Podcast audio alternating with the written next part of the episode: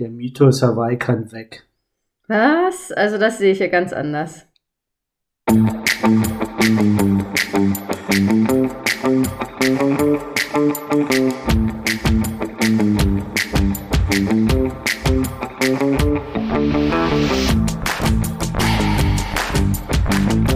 Tri for Two, dein Ausdauer-Podcast für Schwimmen, Radfahren und Laufen, präsentiert von den Ausdauercoaches.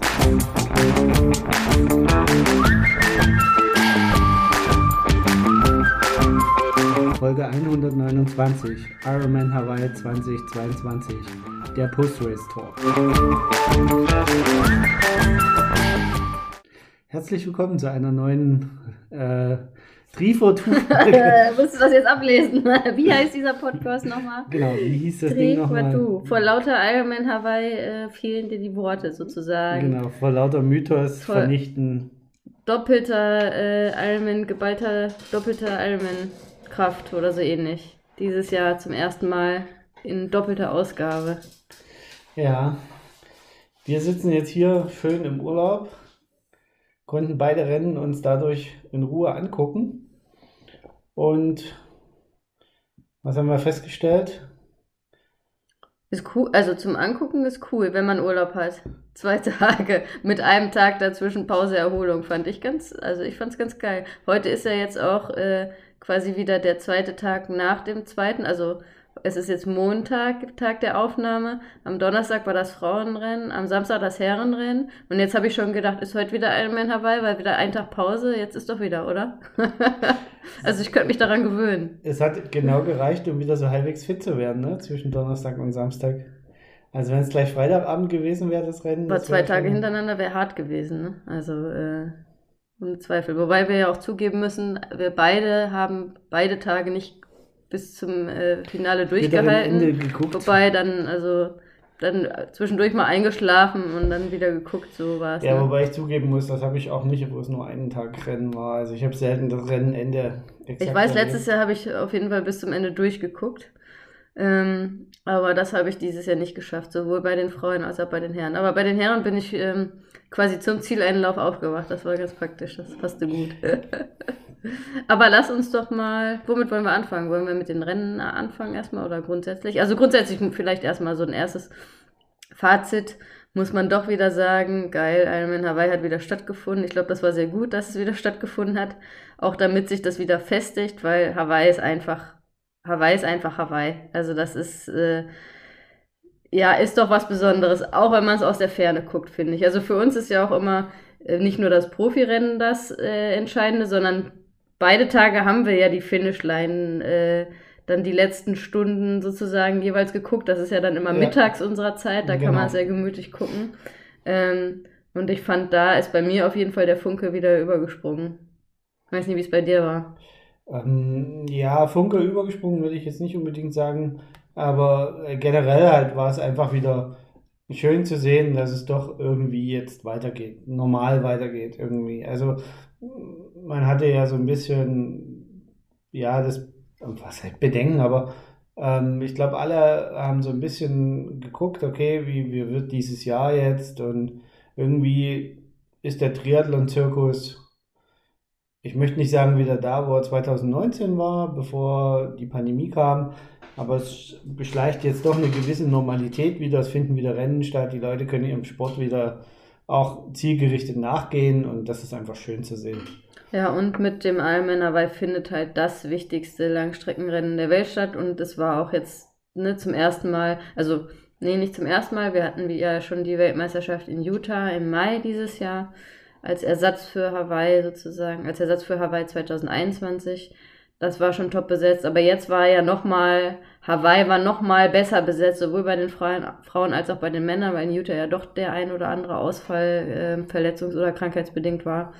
Auch wenn wir natürlich jetzt, ähm, sag mal, um, um beim Namen zu nennen, Jan Frodeno auch wieder verkraften mussten, dass er nicht da mit dabei war, aber ansonsten waren es ja wirklich top besetzte Felder und man muss einfach sagen, es hat sich unglaublich viel getan im Triathlon-Sport. Die Dichte an Top-Athleten und Athletinnen ist definitiv breiter geworden und wenn wir gleich auch in so ein bisschen in die Analyse der Rennen gehen, dann äh, können wir, da kann man das auch mit Zahlen belegen, dass äh, der Triathlon sich äh, doch krass entwickelt hat. Ja.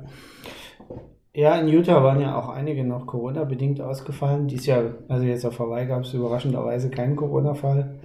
Ja. Das lassen wir jetzt einfach mal so im Raum stehen.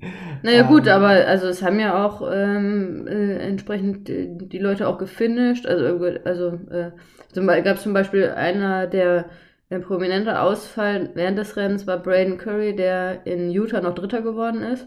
Der hat schon vor dem Rennen gesagt, mh, hm, er äh, hat Fieber gehabt und naja, er probiert's, aber hm, ist fraglich und der ist auch ausgestiegen äh, im Rennen. Also der hat es nicht über die Ziellinie geschafft. Also wer weiß, ob das Corona war oder nicht, keine Ahnung. Definitiv war er wohl krank. Ähm, aber ansonsten hatten wir ja auch in Utah kurzfristige ähm, prominente Ausfälle noch mit Laura Philipp bei den Frauen, um das mal beim Namen zu nennen. Äh, Gustav Iden, der zwar, glaube ich, nicht Corona-bedingt, aber auch infektbedingt kurzfristig ähm, Utah absagen musste.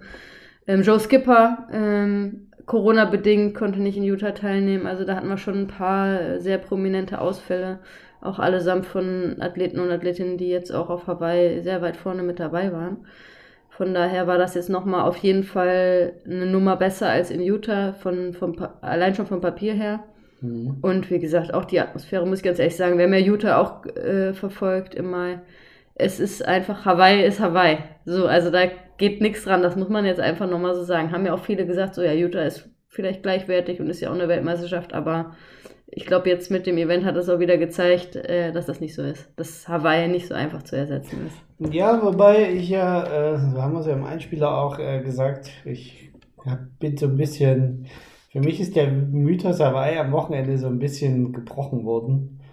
Ähm, das ganze Rennen lebt ja einfach auch so ein bisschen davon, dass es sehr spezielle Bedingungen hat, dass die Leute immer, ich sag mal, mindestens zwei Jahre gebraucht haben, um dort wirklich Fuß zu fassen. Hawaii hieß es immer, ist ein ganz besonderes Langdistanzrennen. Das kann man mit keinem anderen Langdistanzrennen äh, vergleichen. Ja, und jetzt, nach äh, den zwei Tagen, hat eine, ich sag mal, sehr junge Generation äh, Sportlerinnen und Sportler gezeigt, dass das mit dem Mythos so eine Sache ist, wenn man sich nur optimal vorbereitet. Also insbesondere eine junge Generation Sportler, ja, muss ich ganz klar Fall, sagen. Ja, hm? genau, also vor allem ja. bei den Männern.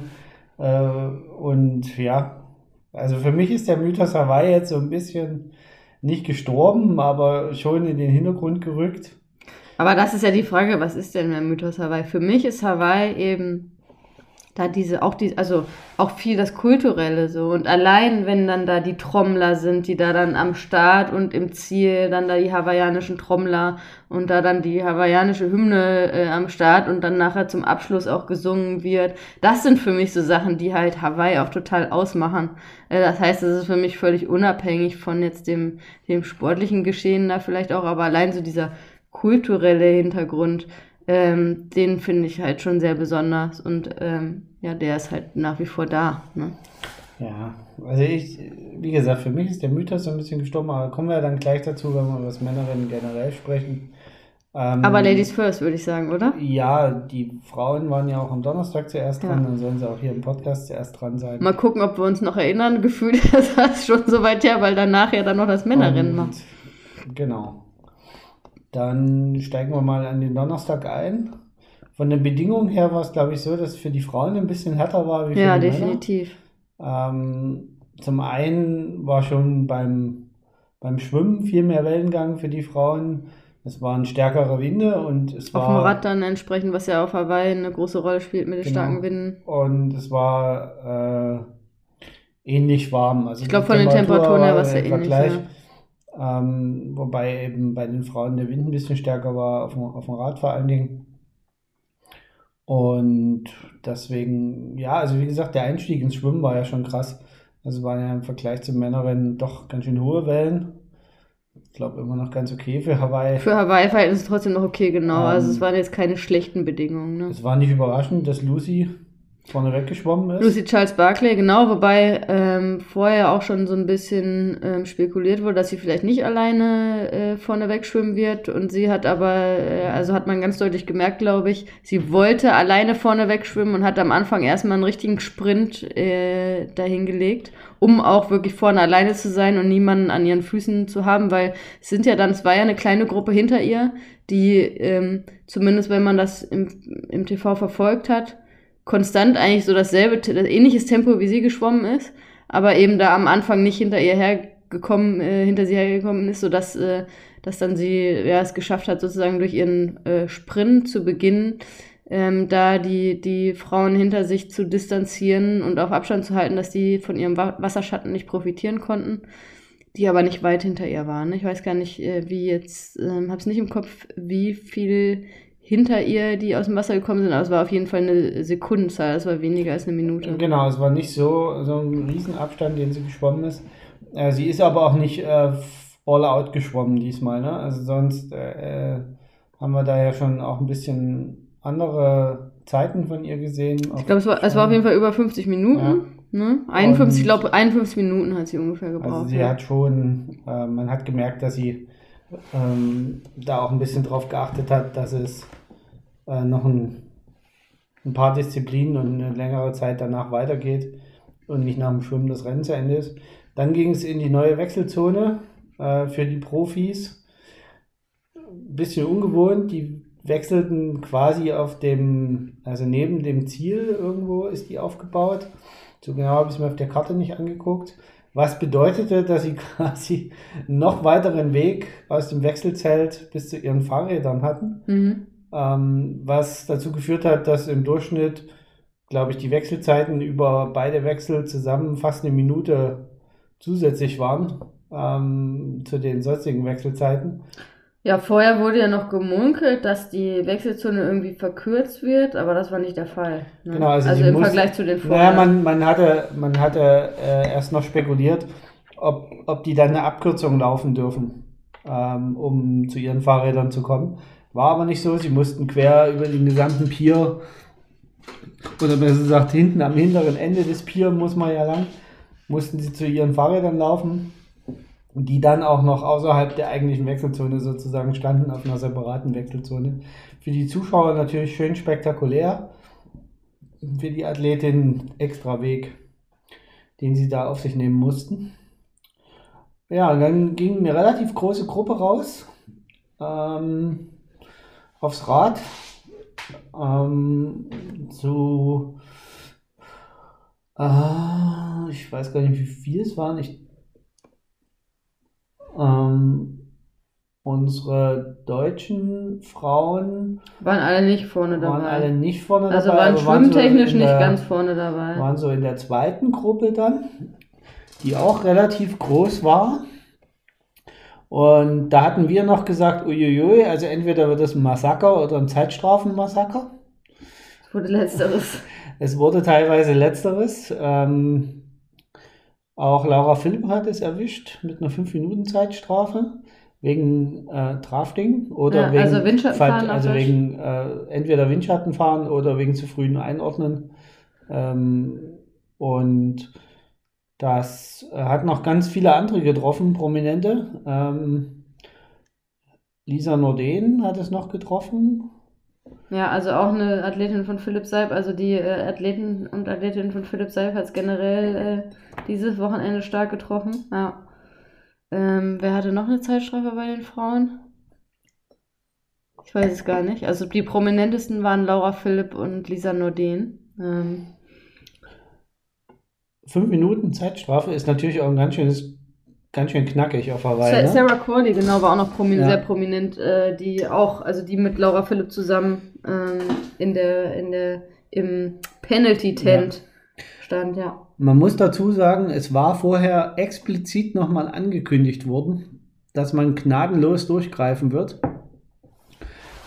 Ähm, also es kann sich keiner beschweren, dass er davon nichts gewusst hat.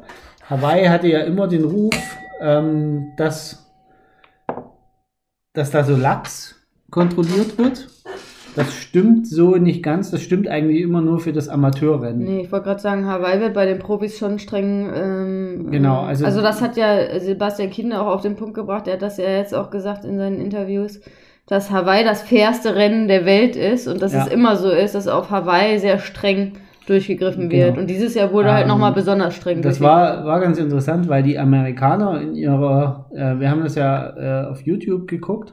Den, o- den offiziellen Ironman, äh, den offiziellen, den offiziellen Ironman-Stream haben wir geschaut. Und- also nicht auf ZDF. genau. Ähm, weil in Europa immer noch sowas wie Geoblocking äh, vorhanden ist. Und wir dann wir uns gerade nicht in Deutschland befinden, genau. Genau. Aber auch so wahrscheinlich hätten wir den Ironman-Stream ge- geguckt und ich muss Ja. sagen, ich war sehr begeistert. Also Ja. die Übertragung war sehr, sehr gut.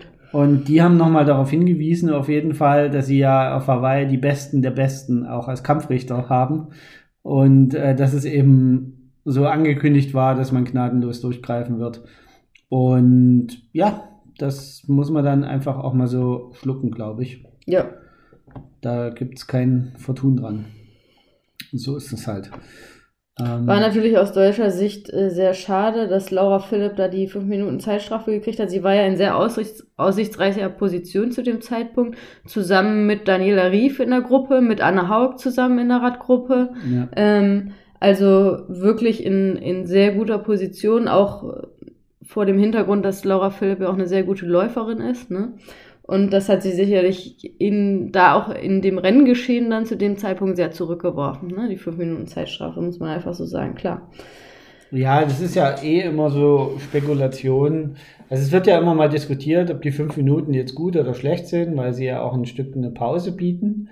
Äh, es bringt dich aber auf jeden Fall aus dem Rhythmus. Ja, und wie gesagt, Und- in dem Fall kann man sagen, für das Renngeschehen, sie war in der optimalen Gruppe oder in einer sehr guten Gruppe. Optimale Gruppe ist wahrscheinlich immer ganz vorne, aber in einer sehr guten Gruppe und da ist sie natürlich rausgerissen worden dann. Ne?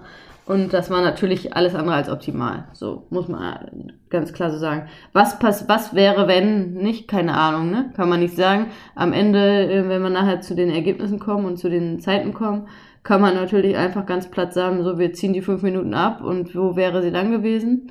Ähm, kann, können wir schon vielleicht äh, vorwegnehmen. Dann hätte sich an ihrer Platzierung, an ihrer äh, Schlussplatzierung nichts der geändert. Her wenn wir jetzt einfach nur sagen, wir ziehen die fünf Minuten ab. Aber klar, ähm, kann das natürlich gern, hätte das ganz anders laufen können, so weil sie dadurch vielleicht in äh, einer anderen Position im Rennen ist und das ist immer schwierig zu sagen. Aber das ist halt Spekulation und Fakt ist, sie hat die fünf Minuten Zeitstrafe bekommen und musste damit umgehen. Auch eine Lisa Norden äh, musste damit umgehen.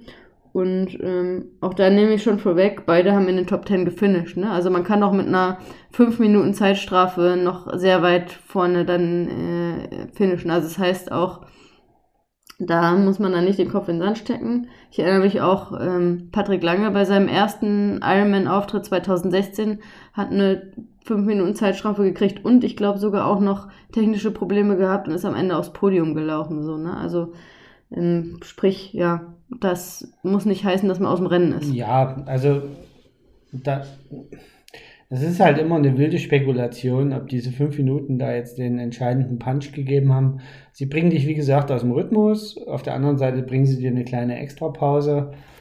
Ähm, es ist auf jeden Fall nicht optimal in der brütenden Sonne, mit Zelt, äh, Schatten oder ohne, da plötzlich anhalten zu müssen. Das erhitzt den Körper halt stark. Ja, und wenn. Auf der anderen Seite, wie gesagt, ähm, es war klar kommuniziert, ja. es war allen klar und wenn ich halt dann auf der Rasierklinge lang reite, dann kann ich halt links oder rechts auch mal runterfallen. Genau. Und ähm, wir kommen ja nachher noch zu den Männerrennen, aber Sebastian Kielner hat es vom Prinzip her auf den Punkt gebracht. Dann muss ich halt 15 Meter Abstand halten. Um ganz sicher zu gehen, Genau, genau. um ganz sicher zu gehen. Und es ist wohl auf Hawaii auch nicht so kompliziert, ähm, wenn ich dem amerikanischen Kommentar Glauben schenken darf, weil die haben nochmal darauf hingewiesen, dass der Abstand bei denen zwischen diesen Strichen Ja. immer genau so. die 10 Meter sind Ja. und man also ziemlich gut sieht, wie weit ist der Vordermann, bin ich auf den aufgefahren. Ja, und wenn man dann weiß, dass streng durchgegriffen wird, und bei den Frauen kann man jetzt noch sagen, okay, ne, denen war das vielleicht, also die wussten ja nicht, dass vielleicht dieses Jahr so streng durchgegriffen, aber spätestens bei Männerrennen zwei Tage später, weil die haben bei den Frauen gesehen, okay, da wurde krass streng durchgegriffen, dann weiß man, okay, im Zweifelsfall halte ich mehr als 10 Meter Abstand, um sicher zu gehen. Ne? Ähm, und, aber ich muss vielleicht noch dazu sagen, was du gesagt hast, gerade muss ich schmunzeln mit dem Penalty-Zelt, dass man da ja dann im Schatten sich ausruhen kann. Also Sebastian Kienle hat in seinem Post jetzt heute ähm, nochmal in seinem Rennbericht geschrieben, ja, die Penalty-Zelte, die waren schon voll. Also er wollte auch unbedingt vermeiden, dass er da nicht in der Sonne noch warten muss, weil äh, auch im Schatten war kein Platz mehr an den Penalty-Zelten, weil halt äh, so viele Strafen ja, also, ausgesprochen wurden. Wie gesagt, äh, zum Männerrennen kommen wir ja noch ähm, genau. zu dem Statement, aber. Aber wir ähm, waren ähm, aus dem Wasser raus, Lucy vorne, äh, kleine Gruppe dahinter, unter, unter anderem ähm, Finella Language ähm, dahinter in der Verfolgung. Ich glaube ungefähr 45 Sekunden nachher aus dem Wasser rausgekommen. Finella Language ist ja eine meiner Lieblingsathletinnen seit äh, der Challenge, dem Challenge Rot diesen Jahres, wo sie ja lange Zeit auch geführt hat, auf der Radstrecke geführt hat und am Solarer Berg einfach mal abgefeiert hat als führende beim Frauen-Profi-Rennen, wo andere halt voll im Fokus da durchschießen und sie einfach nur die Arme in der Luft. Und dasselbe haben wir ja beim Rennen am Donnerstag auf Hawaii gesehen. Auch da hat man immer nur Finella Language Party machend, ob auf dem Rad oder beim Laufen gesehen. Ähm, also herrlich. Also eine coole Athletin, die das ja. auch genießt, wenn Stimmung an der Strecke ist. Ne? Definitiv. Genau, ja, dann ging es auf die auf der Radstrecke ähm, Lucy Charles äh, Barkley vorne und eben äh, eben genannte Finella Language ist dann relativ frühzeitig auch zu Lucy Charles Barkley aufgeschlossen und die haben dann zu zweit ganz ganz lange gemeinsame Sache vorne gemacht, haben sich auch äh, so ein bisschen abgewechselt in der Führungsarbeit, waren lange lange vorne und alle haben eigentlich geschaut, äh, ja, wie ist der Abstand zu Daniela Rief und wann kommt Daniela Rief? Und äh, es passierte lange Zeit nichts. War, glaube ich, tendenziell eher sogar so, dass äh, Daniela Rief so ein bisschen verloren hat. Aber ich habe immer schon zu dir gesagt, naja, auf Hawaii ist das immer so nach der Wende. Ähm, also äh, wenn es dann in die normalerweise Gegenwindrichtung geht, ähm, da wird Daniela Rief attackieren und so war es dann auch. Ne? Äh, als die Halbzeit um war, da ähm, ist Daniela Rief aufs Gas getreten. Bis dahin waren, war Anne Haug äh, bei Daniela Rief am Hinterrad unter anderem. Daniela Bleimehl war, glaube ich, auch in der Gruppe mit dabei. Also auch aus deutscher Sicht die Frauen sehr, sehr gut. Wie gesagt, Laura Philipp war da schon leider dann ähm, zurück, weil aufgrund ihrer 5-Minuten-Strafe. Aber ansonsten die zwei anderen, ähm, ja, sag mal, äh, stärksten äh, Deutschen waren da gut mit dabei. Ähm, und dann hat äh, Daniela Rief den Motor irgendwann angeschmissen nach der Wende und äh, hat aber dann richtig Gas gegeben ja. und ist dann auch relativ äh, schnell nach vorne gefahren. Ähm, und ja, wenn man dann das Rennen nach hinten raus gesehen hat, hat sie da vielleicht ihr Pulver verschossen diesmal auf dem Rad. Das ist ja viele Jahre bei ihr gut gegangen, dass sie auf dem Rad da das Rennen vielleicht auch gewonnen hat. Dieses Jahr scheint sie ihr Pulver verschossen zu haben auf dem Rad. Weiß ich nicht. Ähm, also, Daniela Rief hat so viele Dinge in den letzten Jahren geändert. Äh, in den letzten zwei Jahren, drei Jahren. Ähm, an ihrem Setup, an ihrem Team, an ihren Trainingsmethoden, an ihrem Training selber, an allem, an Trainingsumfang. Es ist einfach schwer zu sagen, was da jetzt. Also, man weiß von ihr ja auch nicht so richtig, was sie wirklich treten kann. Und, und äh, die Umfänge, sie ist da ja auch nicht die transparenteste gewesen bisher. Und deswegen weiß ich nicht. Oder vielleicht einfach, und da sind wir eigentlich bei dem großen Thema des Wochenendes, ob ihre Zeit nicht einfach um ist. Ja, aber das, das ist ja Quatsch, weil, weil, sie hat ja im Mai noch äh, in Utah den WM-Titel geholt vor fünf ja, Monaten. Aber, also, ja, das, das mag ja sein, aber. Ähm, und da hat sie alle deklassiert. Da war ja auch schon vorher, dass alle gesagt haben, ja, Danielas Zeit ist vorbei. Ja, aber es und ist viel mehr, aber es ist viel mehr heute von der Tagesform abhängig, wie auch bei den Frauen. Die Einzeltagesleistung, wie stehst du früh auf, zählt mittlerweile viel mehr, weil das Feld so dicht zusammenrückt, ähm, dass es einfach, wenn da ein Fünkchen nicht zusammengepasst hat, einfach dann nicht mehr funktioniert. Das ist so, aber ich habe auch hier die Zeiten, die Einzelzeiten von den Top 10 Frauen vor mir hier, ne? Und da ist ganz klar zu sehen, Daniela Rief hat halt auf dem Rad zu viel Gas gegeben. So, wie, wie auch immer das sonst geendet wäre. Aber sie hat dann ähm, mit doch gutem Abstand die schnellste Radzeit, wenn ich hier von den Top 10 Frauen gucke tatsächlich Anne Haug die zweitschnellste Radzeit. Auch da hat der Anne Haug auch nachher gesagt, sie hat auf dem Rad ein bisschen zu viel Gas gegeben. Ähm, Und aber fünf Minuten, fast fünf Minuten schneller Daniela Rief auf dem Rad. Und Daniela Rief hat aber mit Abstand die schlechteste Laufzeit von den Top Ten Frauen. Und das sagt, glaube ich, äh, sagt, glaube ich, viel aus. Also eine, Daniela Rief ist nach hinten raus eine 3,23 gelaufen. Ähm, die zweitschlechteste in Anführungsstrichen aus den Top Ten, wenn ich hier gerade mal gucke, ist eine 3,19 von Sky Mönch. Also das sind auch nochmal vier Minuten zu Daniela Rief. Also das, ähm, ja, also jetzt beim Laufen verloren. So, ne? Ähm, ja, aber wie gesagt, warum sie es beim Laufen verloren hat, das ist halt Spekulation. Aber kommen wir vielleicht das mal wieder zum ähm, Rennen. Also Daniela Rief ist an die Spitze, Lucy Charles Barkley ist drangeblieben dann, als äh, Daniela Rief vorne weggefahren ist. Und ähm, ich glaube, Finella Language ist nicht, äh, hat nicht äh, dann äh, da alles gegeben, um dran zu bleiben. Hat die beiden wegfahren lassen. Und also Daniela Rief und Lucy Joyce Buckley ähm, als erste beiden in die Wechselzone 2. Ähm, Daniela Rief ist als erste auch auf die Laufstrecke gegangen, aber ja. ähm, wurde dann sehr schnell von Lucy überholt und man hat auch gleich gesehen, okay, das, sieht, das sind zwei ganz unterschiedliche, also das, man saß, Daniela war fest, der Lauf, also sie sieht ja nie so super elegant aus im Vergleich zu anderen Läuferinnen, aber da war deutlich zu sehen, okay, das sieht nicht gut aus. Und im Gegensatz dazu aber sah Lucy sehr gut aus. Ne? Ist ja jetzt auch äh, bisher nicht, ähm, sag ich mal, die Top-Top-Läuferin gewesen. Aber das sah richtig gut aus, mein lieber Scholli. Ja. Also auch nach der schweren Verletzung, die muss man ja dazu sagen, die Lucy Charles Barkley hatte mit einem schweren Ermüdungsbruch und äh, einer langen Verletzungspause. Da hat sich viel getan äh, in der kurzen Zeit, die sie wahrscheinlich auch nur hatte, um sich auf Hawaii vorzubereiten, läuferisch. Das sah richtig gut aus. Ja. Und ähm, glaube ich, da kann man auch in den nächsten Jahren mit ihr rechnen, definitiv. Genau, und ähm, dann aus deutscher Sicht war es natürlich so, dass äh, wir alle Augen dann auf Anna Haug waren, weil die sehr stark Rad gefahren ist, wie schon erwähnt, die zweitschnellste Radzeit auch aus den Top Ten Frauen was ja jetzt nicht unbedingt ihr Steckenpferd ist, sondern ihr Steckenpferd ist ja das Laufen. Ne? Und da haben wir schon auch spekuliert, dass das vielleicht für ganz vorne reichen kann. Weil ich glaube, sie ist mit mh, mm, fünf, sechs Minuten Rückstand, glaube ich, auf die Laufstrecke gegangen. Was für Anne Haug halt nicht so viel ist. Ne? ähm, wenn man schon gesehen hat, wie sie 2019 da ähm, ja das Ding gewonnen hat auf Hawaii mit einem Wahnsinnsmarathon nach hinten raus da konnte man hoffen, dass, äh, dass das vielleicht sogar für ganz vorne reicht für Anna Haug. Ne? Ja. Ähm, Hat es dann leider aber nicht. Hat es leider nicht ganz gereicht für, äh, für ganz vorne. Ähm, ja, und dann war da ja noch eine, die haben wir jetzt auch noch gar nicht gewähnt, die, erwähnt, die hatten, glaube ich, die meisten nicht so wirklich auf dem Schirm. Ähm, Chelsea Sedaro, die Amerikanerin, die ja, ähm, wir nehmen es mal vorweg, das Ding dann auch gewonnen hat als, als Hawaii-Rookie, ähm, die ja beim Schwimmen, ich gucke mal auf die Zeit, in der ähm, zweiten Verfolgergruppe rausgekommen ist, also ein bisschen vor ähm, Anne Haug, Laura Philipp, Daniela Rief, die sind alle in der dritten Verfolgergruppe reingekommen. Chelsea äh, Sedaro war drei Minuten schneller beim Schwimmen, die ist äh, in der Gruppe mit Lisa Norden rausgekommen, mit ähm, vier Minuten Rückstand auf Lucy im Wasser. Dann auch sehr solide Rad gefahren ist, keine Überzeit beim Rad, aber eine starke Zeit.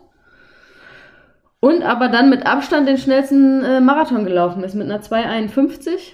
Also, äh, glaube ich, war, glaube ich, auch relativ nah dran am Streckenrekord von, äh, von Rinny McCaffrey ähm, bei den Frauen und ja, da im Marathon dann alle in Grund und Boden gelaufen hat bei den Frauen. Und äh, ich weiß gar nicht, wann sie an die Spitze gegangen ist und Lucy überholt hat, aber es war, glaube ich, vor dem Halbmarathon, also relativ früh auch auf der Strecke und das Ding dann souverän auch nach Hause gelaufen ist. also sie war führend, als wir ins Bett gegangen sind.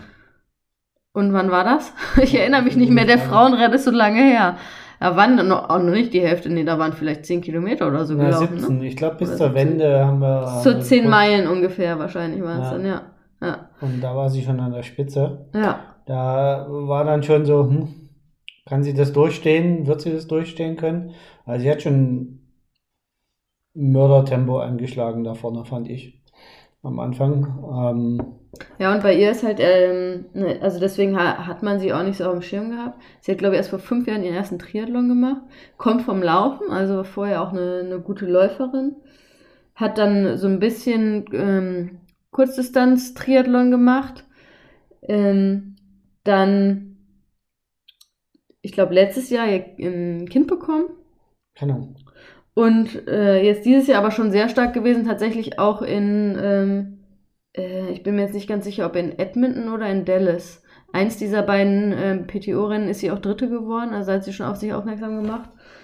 Aber hat auch nur eine Langdistanz jetzt vorher gemacht, also hat sich qualifiziert über ihr erstes Langdistanzrennen sozusagen. Also Hawaii war erst ihr zweites Langdistanzrennen und dann natürlich so ein Knaller. Also ja, äh, Respekt, muss man sagen. Auch souverän das Ding nach Hause gelaufen. Also sie hat ja fast neun Minuten Vorsprung gehabt dann am Ende im Ziel. Ja. Ähm.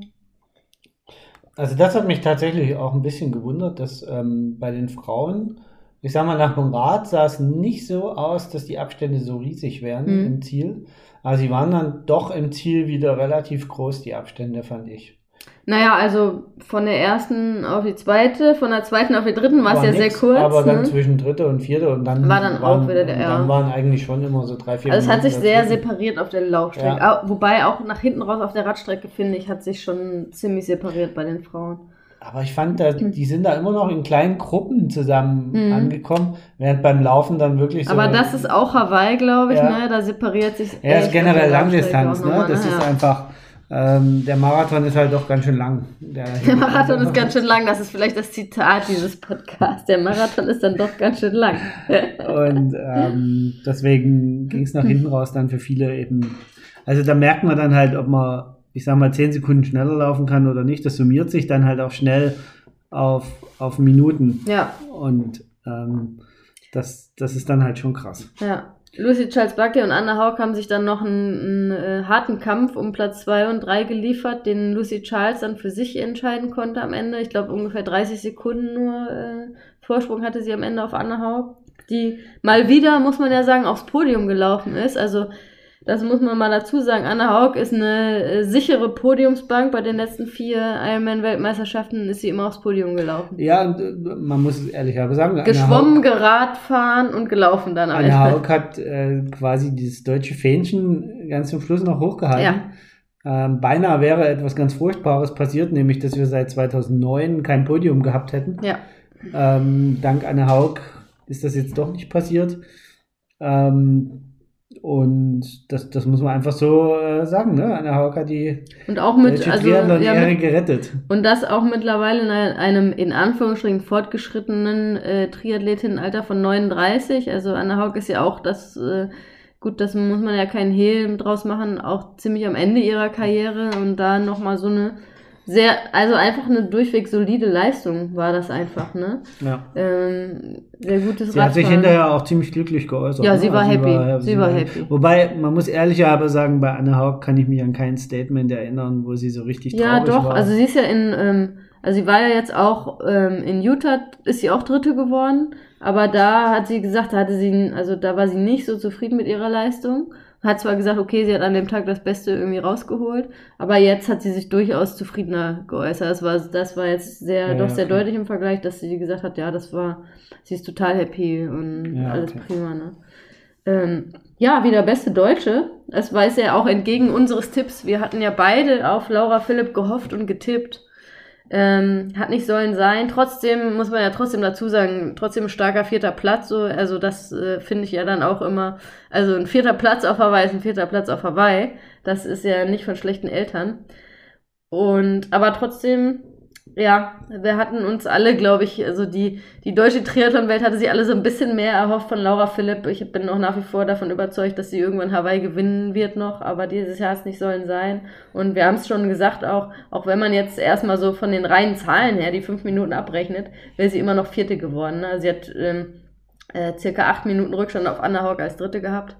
Also war da auch dann am Ende weit weg, aber ja, ist immer äh, schwer zu sagen, was passiert wäre, wenn, wenn die äh, Strafe nicht passiert. Sie hat sicherlich hoffentlich daraus gelernt und wird hoffentlich nie wieder auf Hawaii eine Zeitstrafe kriegen. So, ich ne? hoffe ehrlich gesagt, dass das äh, eh ein Ende hat. Es gibt ja jetzt ein System, ein technisches System, Naja, mit dann man diese dann- Abstände in Zukunft Ich wollte kontrollieren gerade sagen, dann wird es ja auch kein Ende haben, Und dann, wird es auch ja, aber dann, geben. ja, aber wenn dann noch einer eine Zeitstrafe kassiert, dann ist ihm auch nicht mehr Dann zu ist sie helfen. gerechtfertigt, so, ne? Genau. Also genau. Dann ist ihm auch nicht mehr Ja. zu helfen und dann äh, brauchst du hinterher auch nicht mehr rumdiskutieren. ja. Ich hoffe auch, dass das System nächstes Jahr eingeführt wird, äh, dass da Ruhe herrscht, damit diese Diskussionen hinterher aufhören. Sowas nervt mich immer tierisch, solche Diskussionen. Ähm, ja. Und ja, Gut. Äh, wir haben es am Anfang schon gesagt, Lisa Norden ist auf Platz 5 gelandet, auch mit einer 5 Minuten Zeitstrafe, ne? auch noch deutlich unter 9 Stunden geblieben. Das ist ja bei den Frauen auf Hawaii so ein bisschen die, die magische Marke. Ähm, Platz 6, meine Lieblingsathletin Finella Language, super Rennen von ihr, auch unter 9 Stunden. Also die ersten 6 bei den Frauen sind unter 9 Stunden geblieben. Auf Platz 7 äh, Sarah Qualley, auch sie äh, mit einer Zeitstrafe, also ähm, die Australierin. Daniela Rief ist am Ende auf Platz 8 noch gelandet, für sie sicher eine große Enttäuschung. Ähm, Platz 9 Sky Mönch aus den USA und auf Platz 10 äh, Laura Siddle, ähm, die Engländerin, die in Australien lebt. Ähm, ja, also was bleibt da für ein Fazit zu ziehen? Ein, ein Rookie-Sieg von einer, aber m, beim Rookie erwartet man ja immer, dass es eine total junge Athletin ist. Ist ja Chelsea selber keine super junge Athletin mehr, aber trotzdem ein Rookie auf Hawaii. Ähm, äh, ich glaube, erwähnenswert ist, dass es der erste Sieg einer Amerikanerin seit über 25 Jahren ist. Die, die Amis haben sich, äh, glaube ich, sehr gefreut. Ist ja für den Sport dann auch nicht schlecht, wenn ähm, im eigenen Land dann äh, da der Titel geholt wird. Ja, ansonsten, was ist noch die Hälfte der? Amerikaner weiß gar nicht, dass Hawaii zu Amerika gehört. Man Hawaii ist ein eigenes fiese, Land. Ja. fiese Unterstellung. Ähm, ja, also ja, das mehr. Fällt dir noch was ein, was wir zum Frauenrennen? Nee, also ähm, ja, Daniela Bleimel leider muss leider aussteigen. Ähm, sehr, sehr schade. Sie hat sich wohl schon auf dem, auf dem Rad ähm, überhitzt gewesen und ist Okay. dann, ist dann beim Laufen ausgestiegen. Hat ja auch schon eine Geschichte hinter sich, dass sie bei ihrem ersten Rennen auf Hawaii auch da eine ähm, ziemlich böse Erfahrung gemacht hat und dann hat sie sich diesmal auch rausgezogen. Mit der Überhitzung war sicherlich die richtige Entscheidung, aber sie war sehr, sehr enttäuscht leider. Ja. Ähm, Ja, weil sie eigentlich auch äh, gut in Shape dort war, ne? Also jetzt ähm, so auf dem Rad und, und auch beim Schwimmen kam sie da mit der großen Gruppe raus und ist auf dem Rad da mitgefahren in der Gruppe. Eigentlich sah das total cool aus. Ne? Ja. Das war so auch. Also für mich war es ein bisschen überraschend, wie, wie, wie weit vorne sie war. Ähm, dann umso schade. So schade. ähm, dass sie dann aussteigen musste. Aber da sind wir wieder ein Stück weit bei Mythos Hawaii. Hawaii hat so ein bisschen seine eigenen Gesetze. Ähm, Gerade wenn ähm, man dann aus dem, aus dem Wind des Rades so ein bisschen rauskommt, im Radfahren, ist die, ähm, der, das, äh, die, die drückende Luft dort schon äh, ziemlich krass. Ja. Ähm, das, also das, das muss man sich auch mal natürlich ein bisschen vor Augen führen.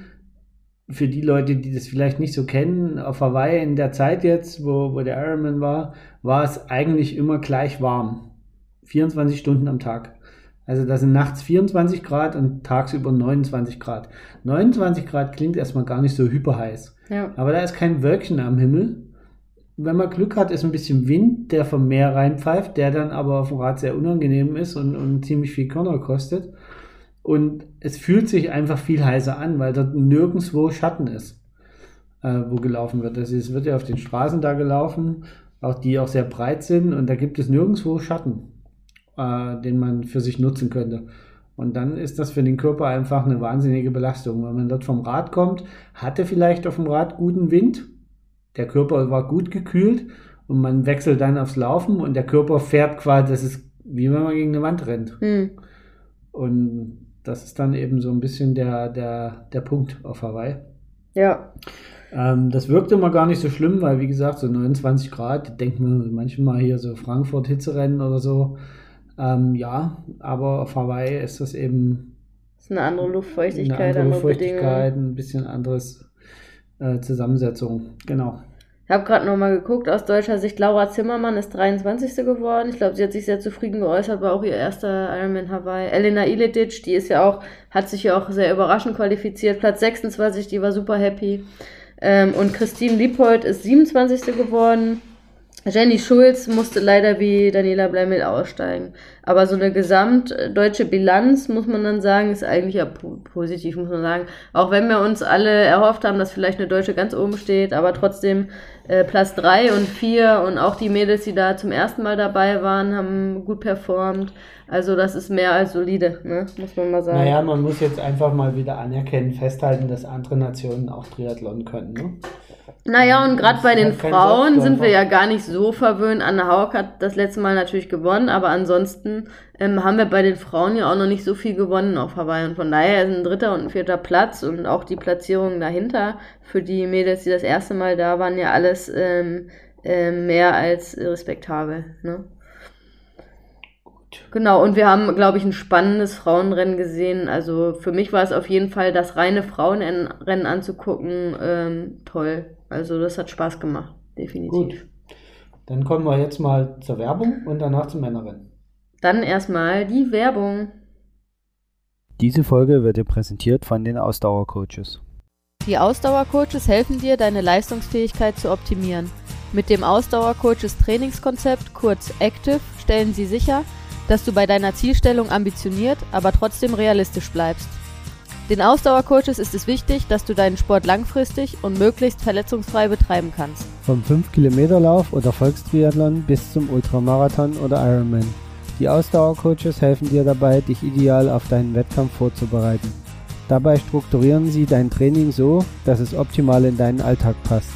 Für mehr Infos geh auf ihre Webseite www.ausdauer-coaches.de. So, wir sind aus der da Werbung sind wir zurück. wieder. Ähm, das Männerrennen am Samstag. Puh, was gibt es zum Männerrennen zu sagen? Ja, das war ja dein ursprünglicher Kommentar, der Mythos Hawaii gebrochen, oder wie war das? Ja. Wobei war ja auch schon bei den Frauen äh, die Rookie-Frau, die gewonnen hat, sozusagen. Ja, aber da war es eine, bei den Männern waren äh, Top 5 irgendwie vier Rookies. Top, Top 4 waren alles Rookies. Ja. Ja, ja Generationswechsel. Also es war definitiv Fassen wir das Rennen der Männer zusammen. Es war Wobei wir ja alle noch hoffen, dass äh, Jan Frodeno nächstes Jahr wiederkommt und die Jungen dann alle nochmal äh, platt macht. Wobei ja leider wahrscheinlich man damit rechnen muss, dass äh, zwei von den Podiumsleuten nächstes Jahr eventuell nicht dabei sind. Dazu kommen wir gleich noch. Aber ähm, ja, erstmal muss man sagen, wahnsinnige Zeiten, ne, um das mal vorwegzunehmen. Also die ersten vier haben alle den bisherigen ähm, Streckenrekord vom Ironman Hawaii gebrochen. Ja, also ja. das ist erstmal Wahnsinn. Da kann man natürlich sagen, die Bedingungen waren optim nahezu optimal. Ja. Ne? Trotzdem haben die auch den bisherigen Streckenrekord ja, teilweise pulverisiert. Ne? Also das waren schon sehr, sehr beeindruckende Leistungen, die wir da gesehen haben. Das, glaube ich, kann man schon mal vorwegnehmen. Ähm, ja, im Vorhinein wurde ja eigentlich jeder, der äh, irgendwie seine Favoriten festmachen musste, wir ja auch, da kommt man ja über die Norweger nicht vorbei äh, und das Rennen hat gezeigt und die Norweger haben wieder gezeigt, dass das zu Recht so war. Ne? Das kann man vielleicht vorwegnehmen. Ähm, es war wie angekündigt eine Riesengruppe vorne, das war, also ich kann, also seitdem ich den Ironman Hawaii verfolge, kann ich mich nicht dran erinnern, dass so eine große Führungsgruppe vorne war.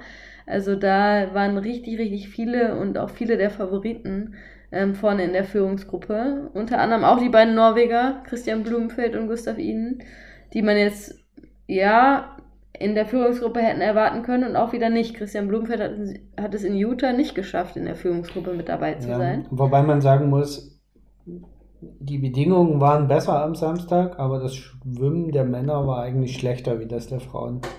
Von den Zeiten her. Also, also 48er Zeiten hatte die, ähm, die, ähm, die Führungsgruppe. Lucy war knapp unter 51, habe ich vorhin nochmal ja. nachgeguckt, aber bei deutlich schlechteren Bedingungen. So, ne? Ja. Da kann man sich ausrechnen, dass die Leute, die nicht in der Führungsgruppe waren, wahrscheinlich nicht viel schneller als äh, Lucy war. Genau.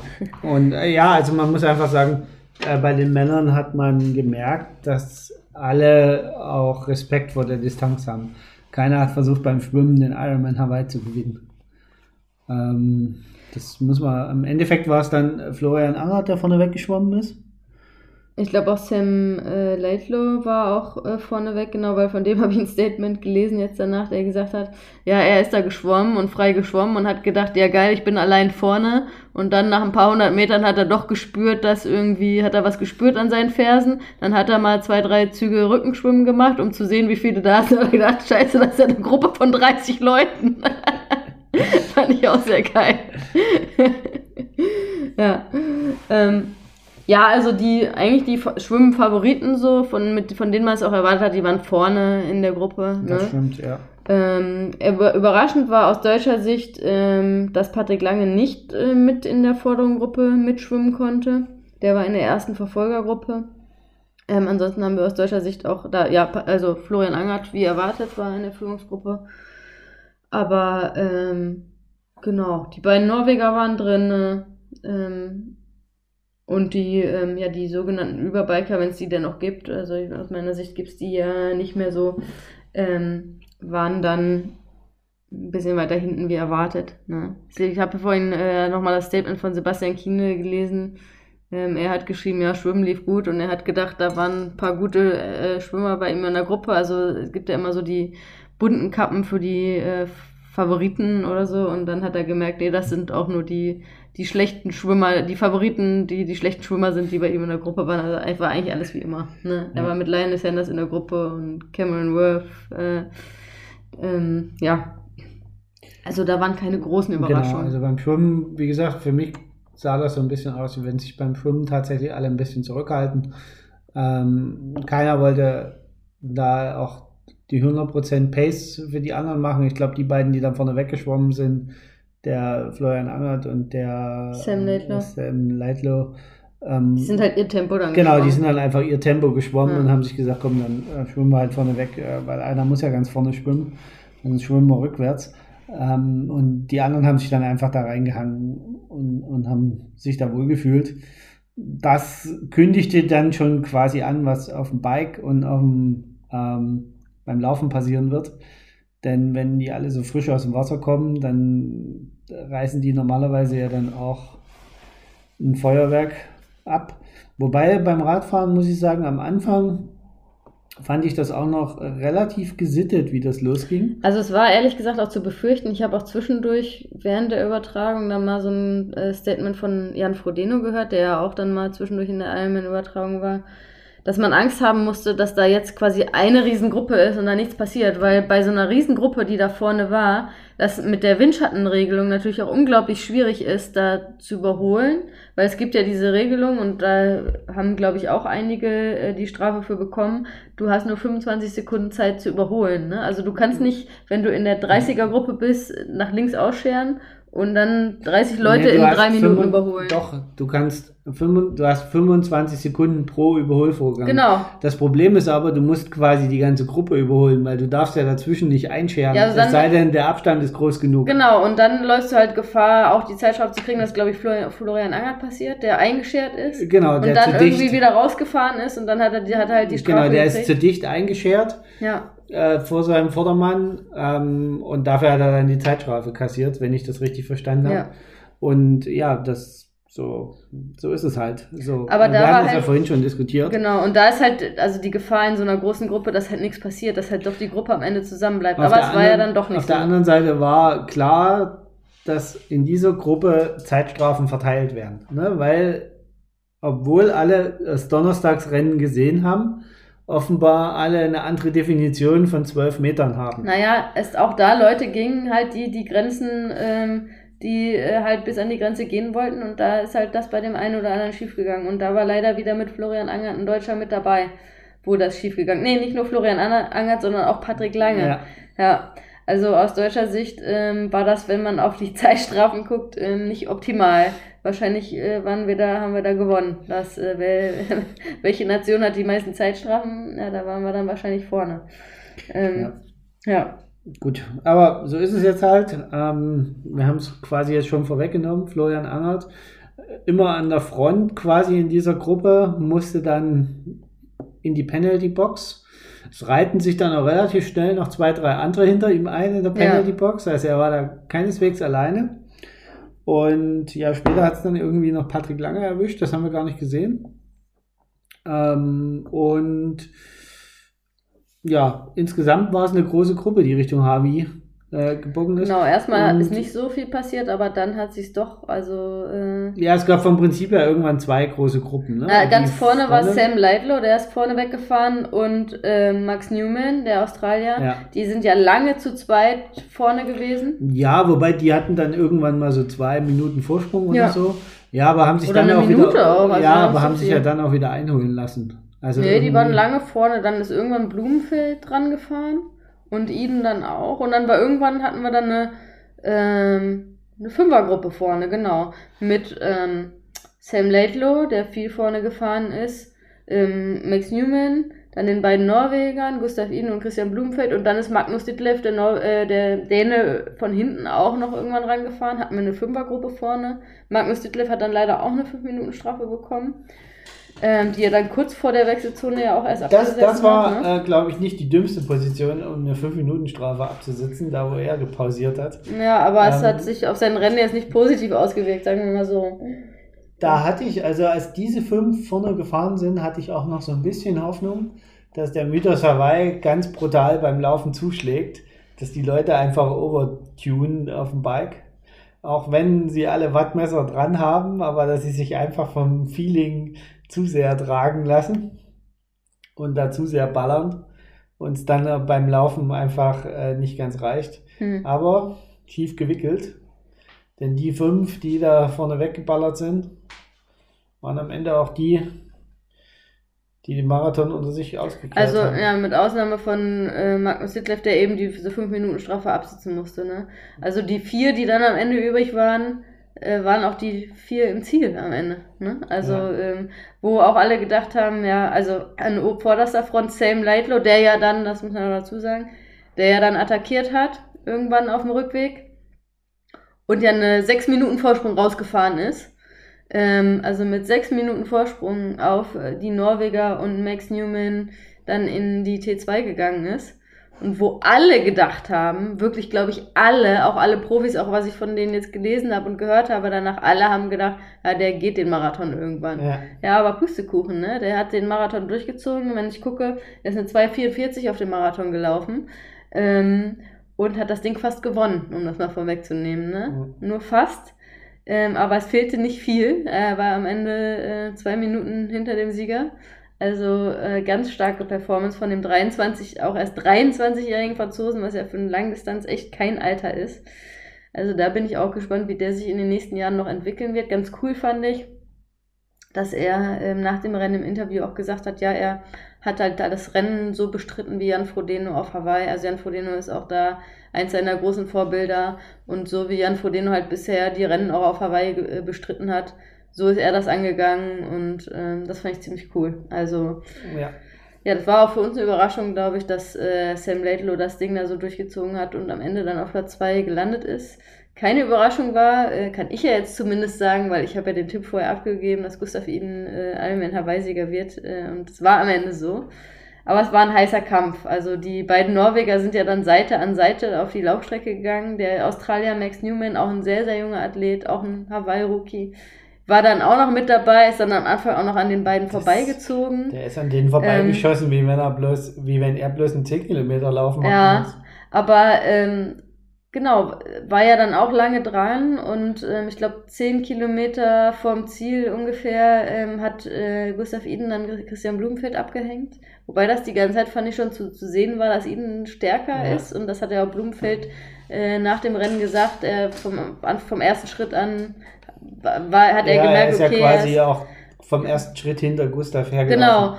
Und äh, Eden hatte dann im Nachhinein noch gesagt in den Interviews, er hat gedacht, der macht da irgendwie, der spielt Spielchen mit ihm, aber nee, war nicht so. Äh, Blumfeld hat halt einfach überhaupt zu kämpfen, bei ihm dran zu bleiben. Ne? Und ähm, genau so hat Eden dann äh, Blumfeld circa 10 Kilometer vom Ziel abgehängt und dann, ich glaube, bei Kilometer, ich weiß gar nicht genau, 35, 36, also nicht weit vom Ziel, dann auch erst Sam Lightlow ähm, überholt. Und ähm, ja, so ist Gustav Iden als Ironman Hawaii-Sieger eingelaufen in einer ja, Wahnsinnszeit von 7 Stunden 40.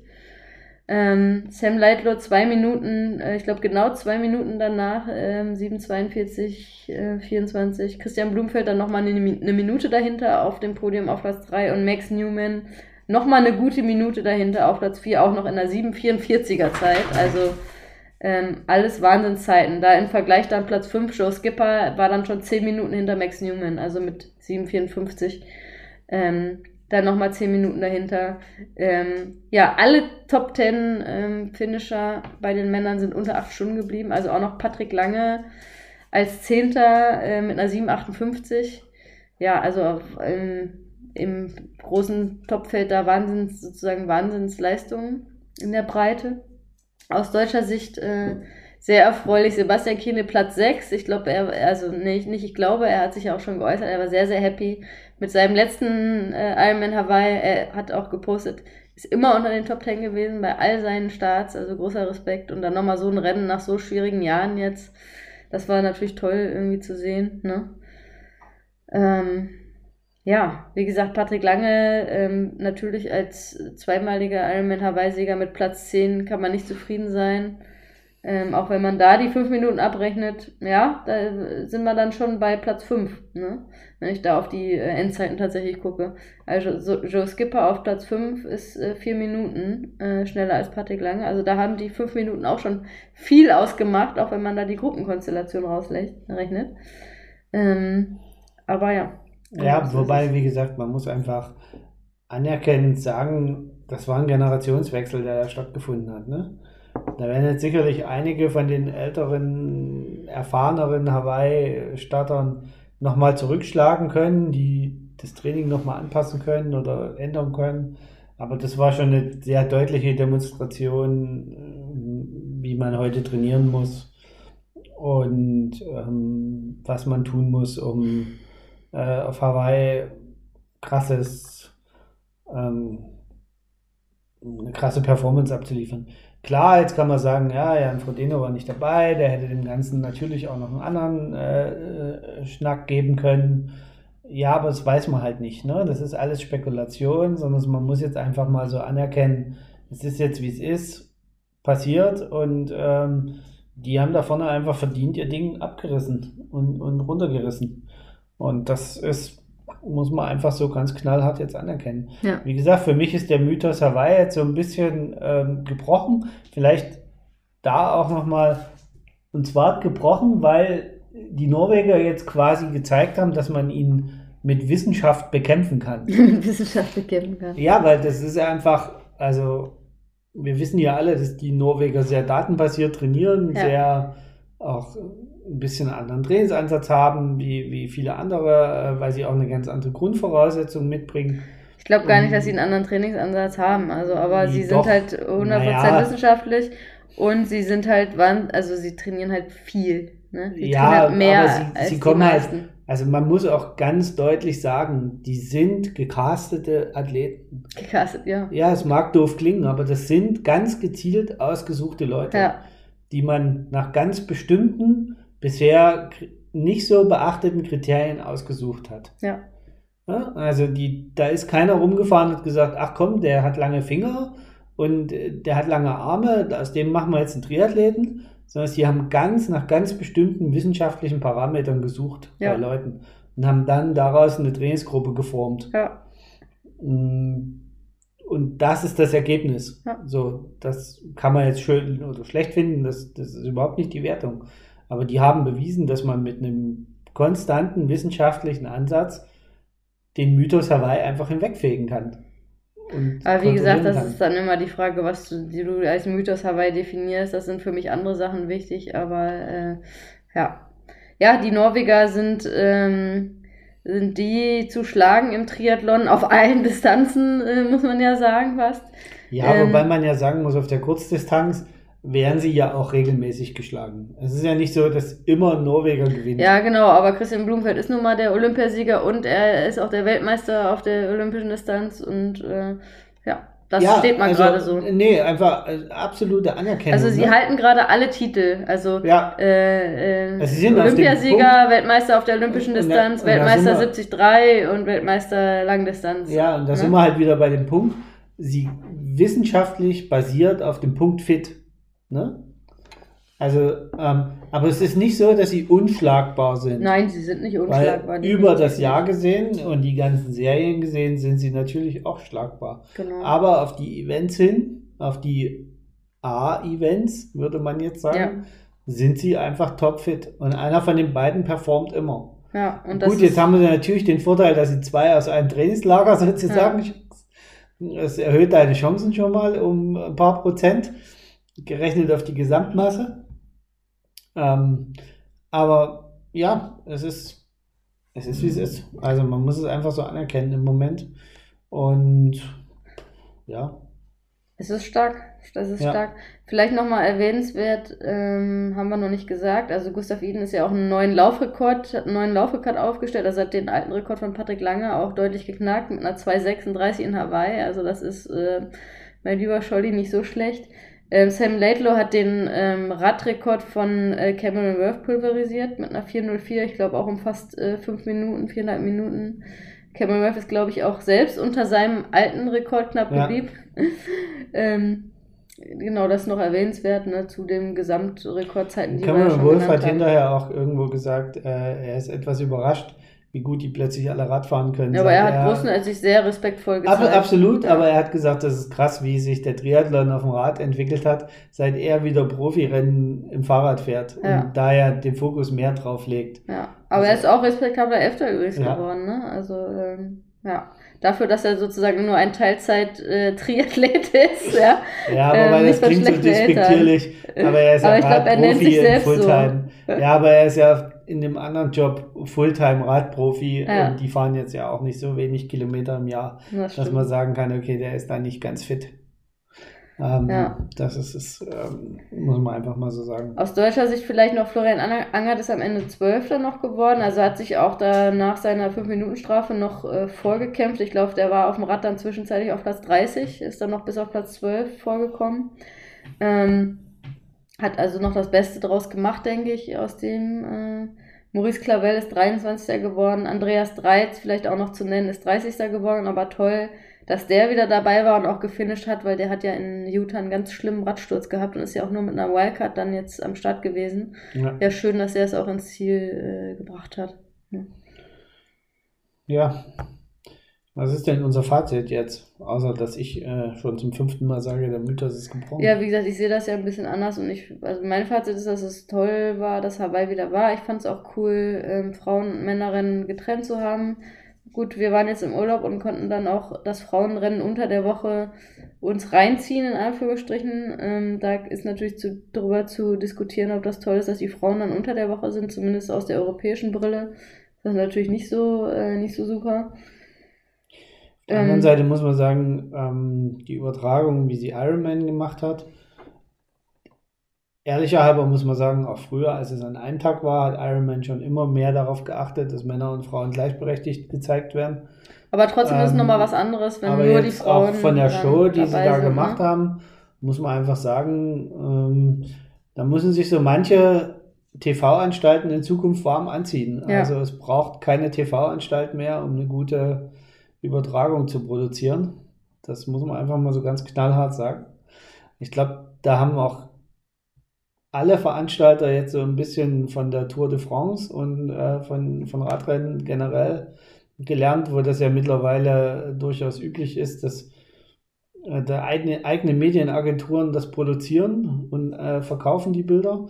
Auch beim Fußball ist das ja mittlerweile so, dass die Bilder zentral produziert werden und ähm, dann an die, die Medienhäuser verkauft werden, die, die Streams. Und ich glaube, da ist Ironman auch auf einem guten Weg mittlerweile. Du konntest auf ironman.com sogar verschiedene Kameraperspektiven Ja. dauerhaft, musstest dich halt nur registrieren, dann konntest du ja, konntest du bestimmten Personen sogar folgen. Ich glaube, Patrick Lange hatte eine eigene Kamera irgendwie auf dem Rad Ja. zumindestens.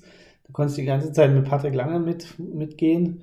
Ähm, das fand ich jetzt erstmal eine coole Sache. Ähm, wenn ich mir überlege, wie vor zehn Jahren, als wir so das erste Mal angefangen haben, Hawaii zu gucken, wo es dann noch das Kameramotorrad am Eingang zum Energy Lab angehalten hat, ja. weil es keinen Empfang im Energy Lab gab. Und dann, ja, jetzt warten wir halt, bis der da wieder rausgelaufen kommt. Dieser Mythos des Energy Labs, der war ja so lange, weil keiner wusste, was da unten ist, dass da einfach nur so eine Pylone steht auf, mitten auf der Straße, wo die drumherum rennen müssen.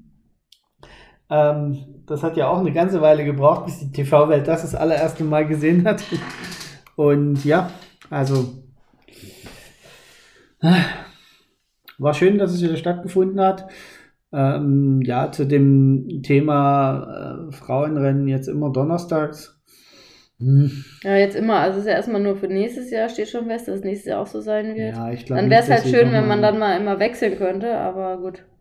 Ähm, die Frauen. Muss man sich also, halt hinterher einfach mal angucken, wie die, die Zuschauerzahlen generell genau. waren über die Streams. Also ich denke mal aus ähm, Sponsorensicht und so weiter ist es für die Frauen nicht optimal. Für die Frauen vor Ort war es cool, weil sie konnten dann am Samstag sich das Männerrennen sozusagen ein, reinziehen. Und ich glaube auch die Age Cooper und Age Cooperinnen, die am Donnerstag am Start waren, für die war es ziemlich cool, dass sie dann am Samstag das Rennen äh, entspannt verfolgen konnten noch.